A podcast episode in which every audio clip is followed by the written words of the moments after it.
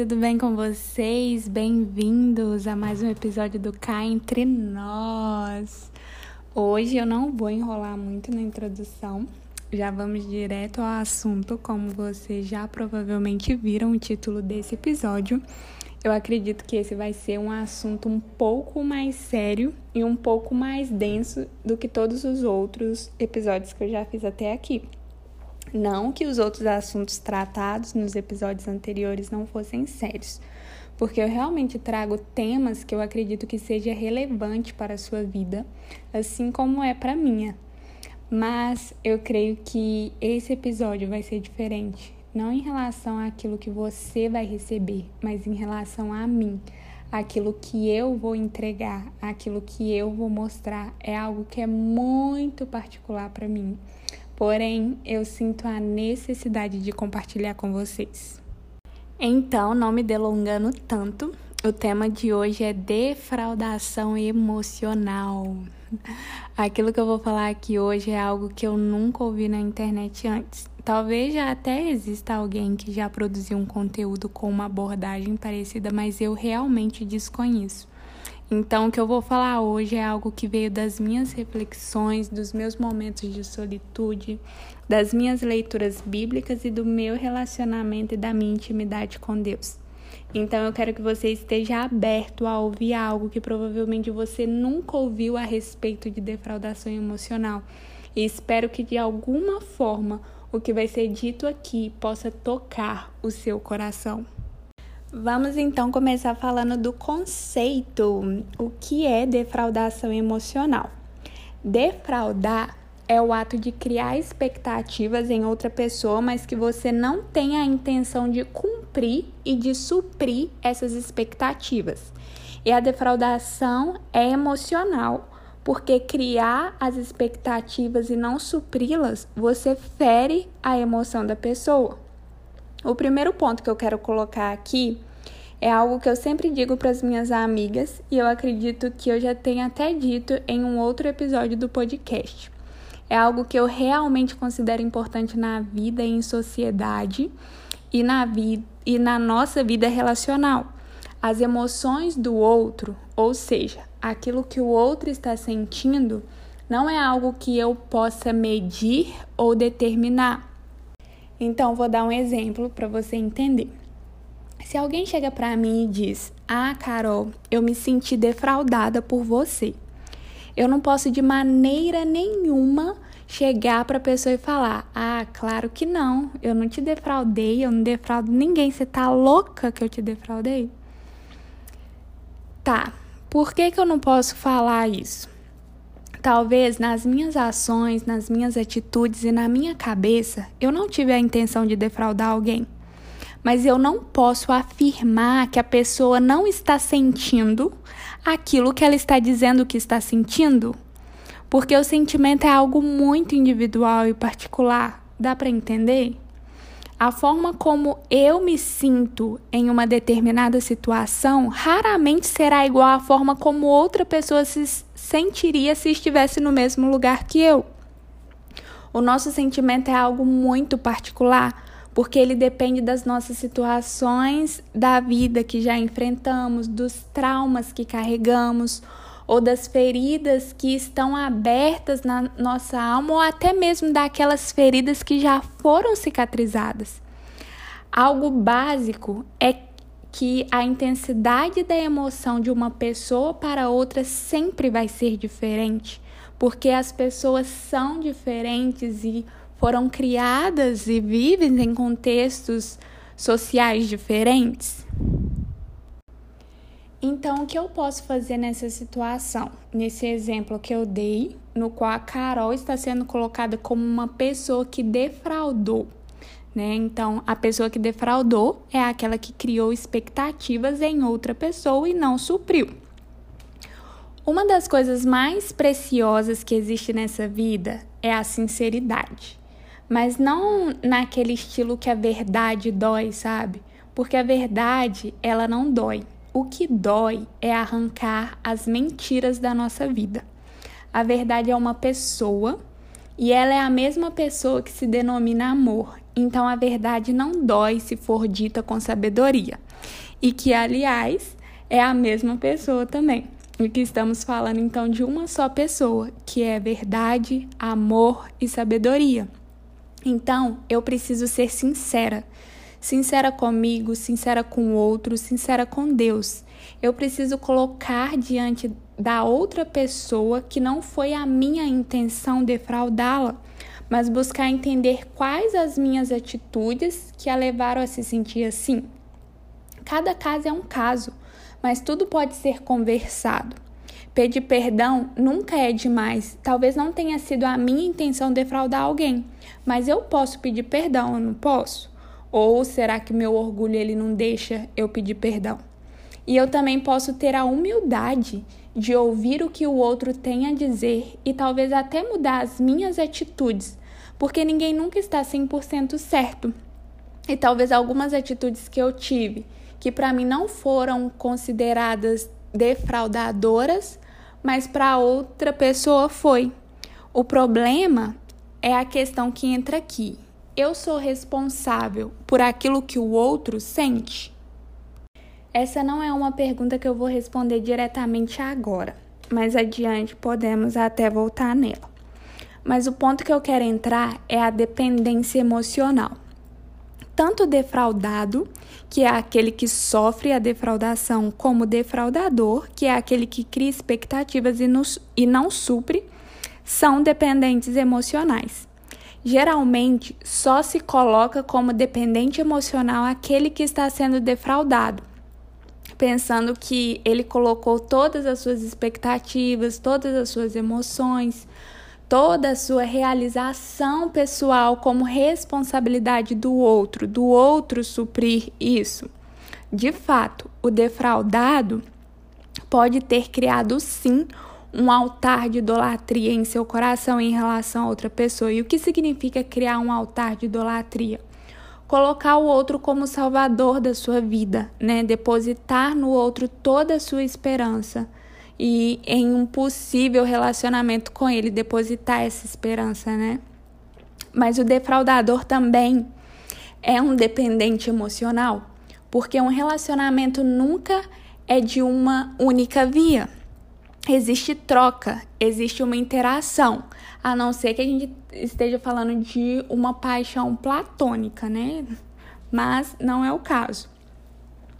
E se eu estou conversando com uma pessoa há um determinado tempo e ela não se posiciona a querer realmente firmar algo, ter a responsabilidade pelo coração de alguém, mas a pessoa fica ali de boas, suprindo seu próprio ego, se sentindo importante, aquele que dá suporte, aquele que é amigo.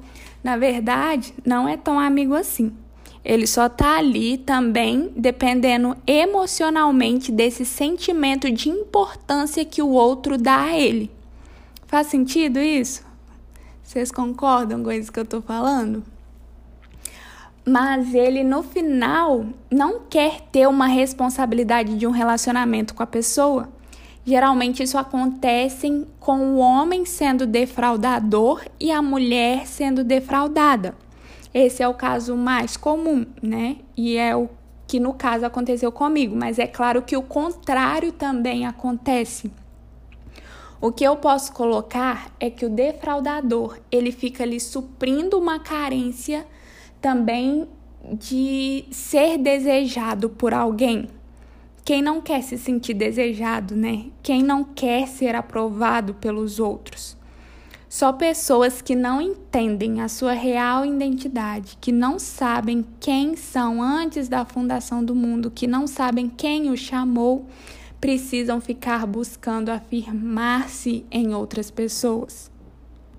É claro que aqui eu estou falando de uma experiência que eu tive e é natural curiosidade de você querer saber o que aconteceu na minha vida. Mas como envolve outra pessoa, é algo que eu prefiro não entrar em detalhes para não expô-lo. Só para você ter uma ideia, cerca de umas 50 pessoas, e 50 é um número baixo que eu estou jogando aqui, sabem de quem eu estou falando sem ao menos eu citar o nome dele. porque diante dessa situação toda de defraudação emocional que eu passei, eu fui exposta e ele não fez a menor questão disso. É claro que cada um colhe aquilo que planta e eu não tenho a intenção de expô-lo, mas é claro que a gente está aqui conversando a respeito de defraudação emocional e eu vou contar um pouco da minha experiência. Em resumo, resumo do resumo, o que aconteceu comigo foi que existia uma troca, existia uma interação, existia ligações que durava cerca de uma hora ou mais e a pessoa ela simplesmente começou outro relacionamento. Beleza, né? Não tinha nada comigo, não tinha nenhum compromisso comigo, é livre para fazer o que quiser. Só que eu fiquei sabendo desse relacionamento pela irmã dele. E no dia seguinte, no dia seguinte, o próprio ser humano me ligou, ficou uma hora no telefone e não falou nada de que estava namorando. Aliás, ele nunca teve a coragem de assumir publicamente o relacionamento que ele tinha. Então, se passaram cerca de uns 20 dias, e aí eu falei com ele que eu sabia que ele estava namorando. E o que que ele fez? Assumiu? Claro que não. As palavras dele foram que eu estava jogando verde. Ficou falando que eu estava jogando verde, como se eu não soubesse de nada. Passado alguns meses, ele disse que foi ele quem pediu à irmã para me contar que ele estava namorando e que ele sabia desde sempre que eu sabia. Só que essa história dele só piora a situação do próprio, né, mostrando o quão imaturo e covarde de não ter coragem de vir falar para mim. Enfim, aconteceram outras coisas, aconteceram muitas coisas e esse foi o resumo daquilo que eu vivi. E a questão é não ser vítima da situação. Foi um momento bem difícil para mim, pois muitas pessoas que eu não tinha a menor intimidade vinham me perguntar, queriam saber o que estava acontecendo, e por mais bem intencionada que essas pessoas fossem, era algo que me fazia me sentir exposta e humilhada. Era algo que só piorava a situação, sabe? Eu não fui a certa da situação de maneira nenhuma. Eu poderia muito bem ter tido a maturidade de analisar a situação, me valorizado e ver que ele não era homem para mim. Pelo tempo de conversa, eu poderia ter tido discernimento de que ele não queria nada e ter caído fora. Eu poderia não ter colocado ele como salvador da minha vida, pois no final eu vi que ele só falava o que eu queria ouvir, que queria construir família, que queria ter sei lá quantos filhos, mas se eu tivesse observado, eu tinha percebido que as atitudes dele não condiziam com o que ele falava. Então acabou que eu me encantei simplesmente pelas palavras. Como eu disse, eu nunca fui vítima e eu não quero me colocar como vítima da situação, porque na verdade eu sou forte. Existem situações que têm o potencial de nos destruir, e essa foi uma situação que poderia ter me destruído, mas eu não permiti. Essa situação veio para firmar ainda mais o meu fundamento, veio para fortalecer ainda mais os meus músculos e para produzir em mim um caráter aprovado.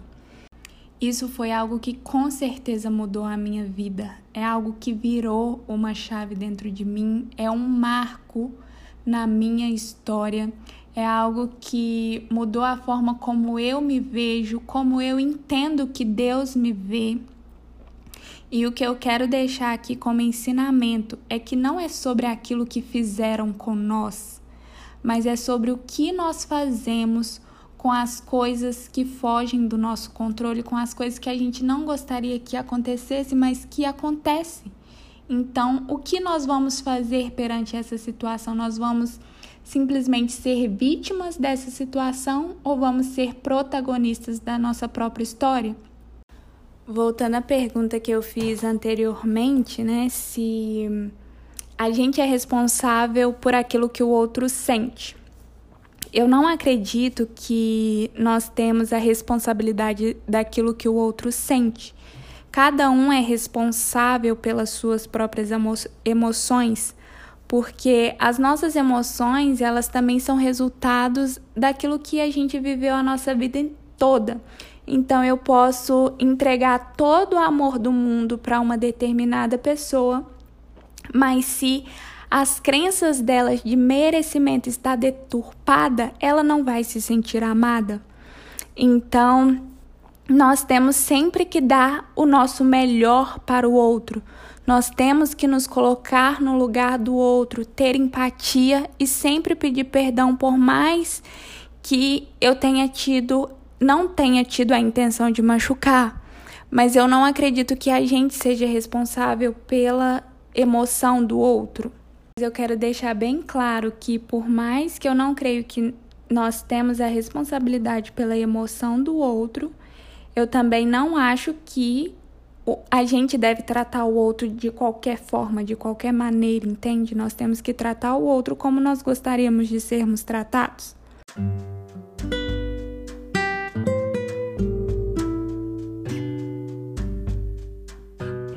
Então é isso, gente. Foi isso que eu queria passar para vocês. Foi pesado, pelo menos para mim.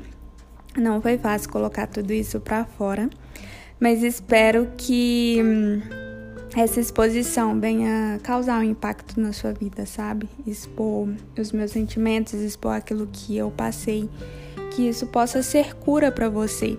Você, mulher, lembre-se, você é amada, você é valiosa, você é preciosa. Esconda-se no Senhor, pois um diamante ele não fica aí à amostra, ele fica escondido sob pressão, até que alguém que esteja disposto a ir lá e pagar o preço o encontre.